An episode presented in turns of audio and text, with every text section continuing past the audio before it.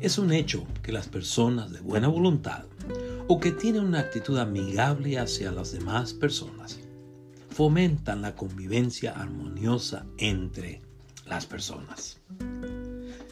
Estos individuos ayudan o asisten a sus vecinos, familiares o personas que están en necesidad. Asimismo, permiten que otros les ayuden o asistan con sus necesidades. En cambio, las personas de mala voluntad o que no tienen una actitud amigable hacia los demás complican o agravan la convivencia armoniosa o pacífica entre las personas.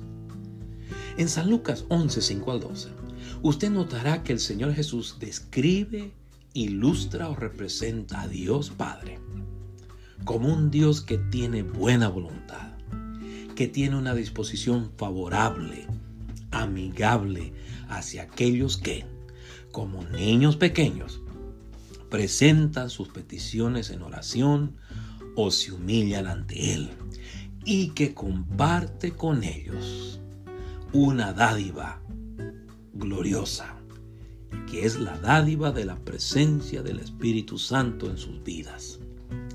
El evangelista Lucas registra que el Señor Jesús representa a Dios el Padre como tal para animar o motivar a sus discípulos a presentar sus peticiones de oración o a que se humillen ante Él, como un vecino necesitado pide ayuda a su vecino de lado, porque sabe que lo ayudará por haberse atrevido a pedir su ayuda. Es decir, el Señor Jesús representa o resalta la buena voluntad o la actitud favorable de Dios Padre hacia las personas de fe al señalar su carácter o naturaleza bondadosa o misericordiosa a través de la historia de un vecino que se atreve a pedir ayuda a otro vecino en una hora extraña. Y esta es la historia en Lucas 11, 5 al 12 y en la versión Reina Valera 1960. Les dijo también, ¿quién de vosotros que tenga un amigo va a él a medianoche y le dice, amigo, préstame tres panes, porque un amigo mío ha venido a mí de viaje y no tengo qué ponerle delante. Y aquel respondiendo desde adentro le dice, no me molestes, la puerta ya está cerrada y mis niños están conmigo en cama. No puedo levantarme y dártelos. Os digo que aunque no se levante a dárselos por ser su amigo, sin embargo, por su importunidad, se levantará y le dará todo lo que necesite. Y yo os digo, pedid y se os dará. Buscad y hallaréis. Llamad y se os abrirá. Porque todo aquel que pide recibe, y el que busca halla, y al que llama se le abrirá. ¿Qué padre de vosotros, si su hijo le pide pan, le dará una piedra. O si pescado, en lugar de pescado, le dará una serpiente. O si le pide un huevo, le dará un escorpión. Pues si vosotros siendo malos sabéis dar buenas dádivas a vuestros hijos, cuánto más vuestro Padre Celestial dará el Espíritu Santo a los que se lo pidan. Ahora bien, esta es la versión nueva traducción viviente del mismo pasaje, Lucas 11, 5 al 12, que dice, luego utilizó la siguiente historia para enseñarles más acerca de la oración. Supongan que uno de ustedes va a la casa de un amigo a medianoche para pedirle que le preste tres panes. Les dice, acaba de llegar de visita a un amigo y no tengo nada para darle de comer. Supongan que ese amigo grita desde el dormitorio, no me molestes, la puerta ya está cerrada y mi familia y yo estamos acostados. No puedo ayudarte. Les digo que, aunque no lo haga por amistad, si sigue tocando la puerta el tiempo suficiente, Él se levantará y le dará todo lo que necesita debido a su audaz insistencia. Así que les digo, sigan pidiendo y recibirán lo que piden. Sigan buscando y encontrarán. Sigan llamando y la puerta se les abrirá. pues todo lo que pide recibe. Todo el que busca, encuentra. Y a todo el que llama se le abrirá la puerta. Ustedes, los que son padres, si sus hijos les piden un pescado, ¿les dan una serpiente en su lugar? ¿O si les piden un huevo, les dan un escorpión? Claro que no. Les recuerdo que en su Evangelio el evangelista Lucas presenta a Jesús de Nazaret como el Hijo del Hombre, cuya misión era la de buscar y salvar lo que se había perdido.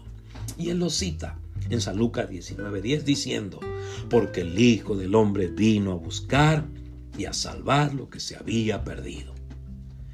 En esta sección de su Evangelio, Lucas muestra que el Señor Jesús había respondido a la creciente incredulidad y animosidad u hostilidad de sus adversarios, pasando más tiempo con sus discípulos que con las multitudes.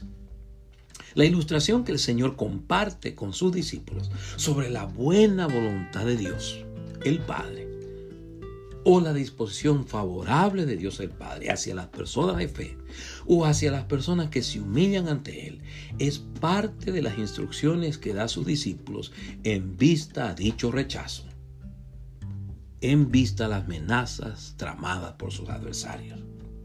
Como recordarán ustedes, el ministerio del Señor Jesús duró alrededor de tres años. En su primer año se introdujo a su pueblo y llamó a sus dos apóstoles. En su segundo año hizo muchos milagros, enseñó y predicó a multitudes que lo seguían.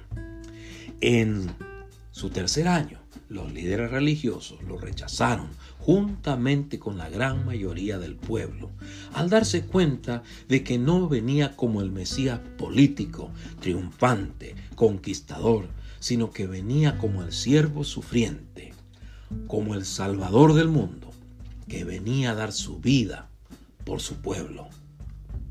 Entonces, en vista de su rechazo por la gente, el Señor Jesús invierte la mayor parte de su tiempo enseñando, instruyendo y preparando a sus discípulos para su muerte, para su sepultura, resurrección y ascensión al cielo.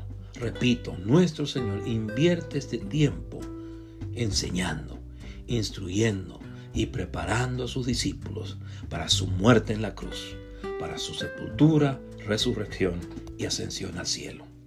Así que ilustra a sus discípulos que Dios el Padre comparte con quienes creen en Él la dádiva del Espíritu Santo y de que tiene buena voluntad hacia ellos, que tiene una disposición favorable hacia quienes se humillan ante Él. Por lo tanto, le animo a que presente sus peticiones a Dios el Padre o a que se humille ante Él confiando en su buena voluntad, confiando en su disposición favorable hacia usted.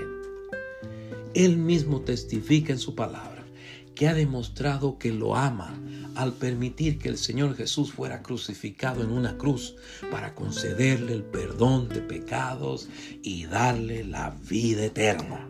Repito, la palabra de Dios o Dios testifica en su palabra que lo ama al enviar a su Hijo Cristo Jesús a morir en la cruz del Calvario para darle la vida eterna y concederle el perdón de sus pecados si usted se lo pide, si usted pide perdón por ellos.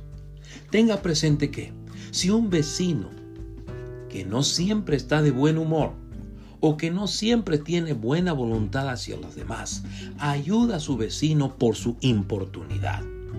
¿Cuánto más nuestro Padre Celestial le ayudará siendo que su naturaleza es consistentemente buena, pura y recta? Y que además compartirá con usted la dádiva del Espíritu Santo, su presencia y su poder para ayudarle a vivir para Él. Asimismo, si la buena voluntad o si la actitud amigable de las personas hacia los demás fomenta la convivencia armoniosa entre los demás, cuanto más la buena voluntad o la actitud amigable de Dios, como Pablo testifica de ellos en Romanos 5, 8, que dice, mas Dios muestra su amor para con nosotros, en que siendo aún pecadores, Cristo murió por nosotros. Amén. Dios les bendiga.